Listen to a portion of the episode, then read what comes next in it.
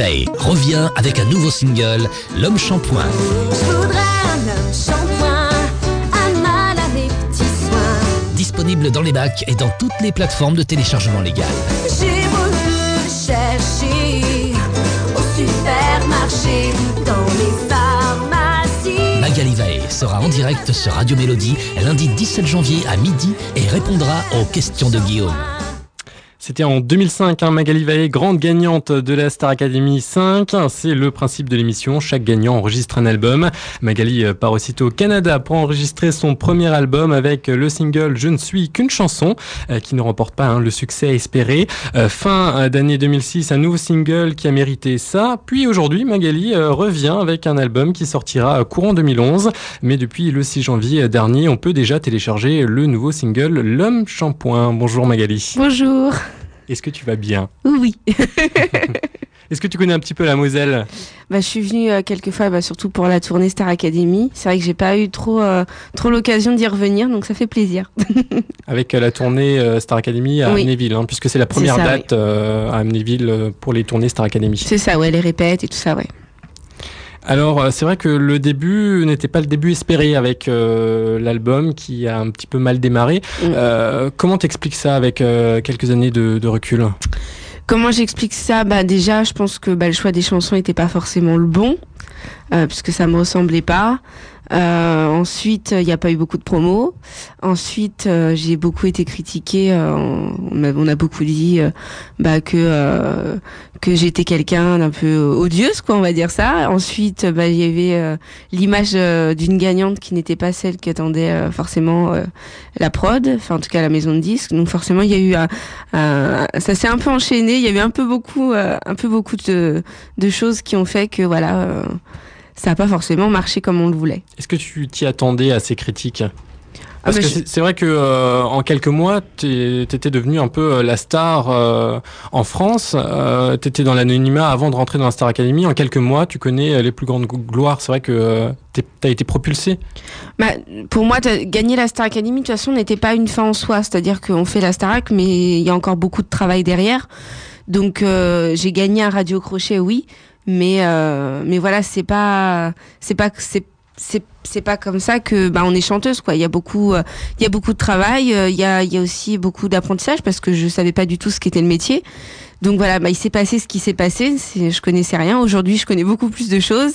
Je m'investis beaucoup plus dans dans mon métier que ça soit sur scène ou que ça soit même dans l'envers du décor. Donc forcément pour la préparation tout ça. Donc forcément bah aujourd'hui tout est différent Est-ce que TF1 imaginait te voir grande gagnante de la Star Academy? Je ne pense pas C'était la grande question. euh, euh, tu as été accepté au casting, mais est-ce que TF1 attendait vraiment Magali Valle, grande gagnante de la Star 5 Non, je pense que Magali devait partir dans les trois, les deux trois premières semaines. Euh, il fallait, euh, il fallait entre guillemets une petite grosse dans la Starac.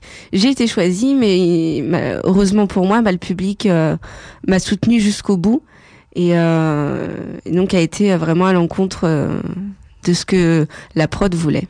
Si c'était à refaire euh, l'édition Star Academy, tu repartirais? Ouais, je le referai. Malgré tout, je le referai, oui, parce que ça a été une très belle aventure. Est-ce que tu as pu passer d'autres castings que la Star Academy avant d'être euh, sélectionné Non, c'est euh, j'ai pas passé d'autres castings avant. Ça a été, euh, j'ai fait quelques petites émissions, mais c'était plus euh, style facile à chanter, tout ça. C'était, euh, c'était vraiment des voilà des émissions musicales, euh, mais non des des concours euh, de télé-réalité entre guillemets, non jamais. Et pourquoi la Star Academy On voit à côté euh, sur la chaîne concurrente M6, Mhm. c'est vrai qu'il y a la nouvelle star, tout le monde connaît. Euh, et là, c'est moins le, les people, c'est vraiment la chanson et on voit, on n'est pas filmé à côté. Donc c'est vraiment, on se consacre que à la chanson. On est un petit peu moins critiqué sur euh, sur le caractère, sur Mhm. tout ce qui se passe en dehors du plateau télé. On n'est pas filmé dans un château enfermé. Bah, je pense que quoi qu'il arrive, j'avais plus, enfin, j'avais plus mais ma chance pour la Starac que pour euh, que pour la nouvelle star. En tout cas, c'est, enfin, c'est ce que je pensais à l'é- à l'époque, parce que pour la nouvelle star, en général, faut être auteur auteur-compositeur, faut savoir jouer un instrument. C'est quand même, il faut vraiment déjà avoir un univers, que je n'avais pas à l'époque. Donc de toute façon, voilà, je pense que j'aurais pas été prise. et la Starac, voilà, c'est vrai que c'est c'est quand même une télé-réalité, donc ils cherchent quand même des personnages. mais en même temps, on joue aussi avec ça. Voilà, on sait que, bah, je sais que si j'ai été prise, voilà, c'était parce que bon, en plus de savoir chanter, voilà, j'étais j'étais la, la petite naïve, un peu un peu rondelette.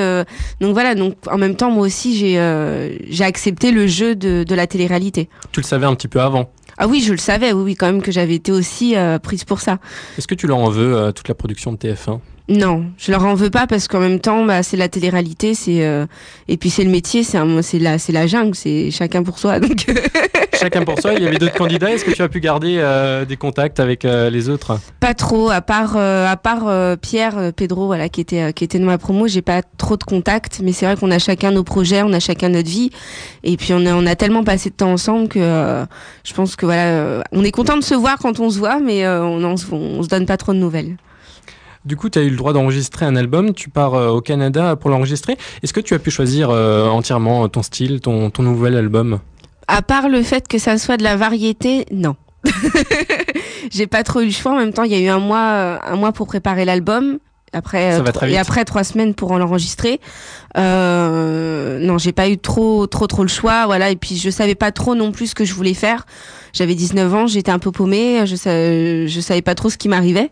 Euh, donc on a un peu choisi pour moi et euh, puis pas, pas forcément Sans les bons choix. Rendre compte. Sans m'en rendre compte, oui, mais en même temps je leur faisais confiance parce que je pensais que c'était les personnes. Euh, des professionnels. Voilà, c'était des professionnels, donc euh, je pensais qu'ils ils, savaient ce qu'ils faisaient, quoi. voilà.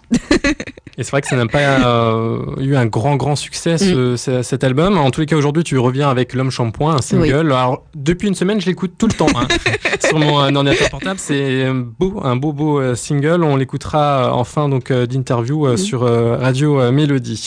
Et on revient d'ici quelques instants sur Radio Mélodie avec Magali Veil. À tout de suite.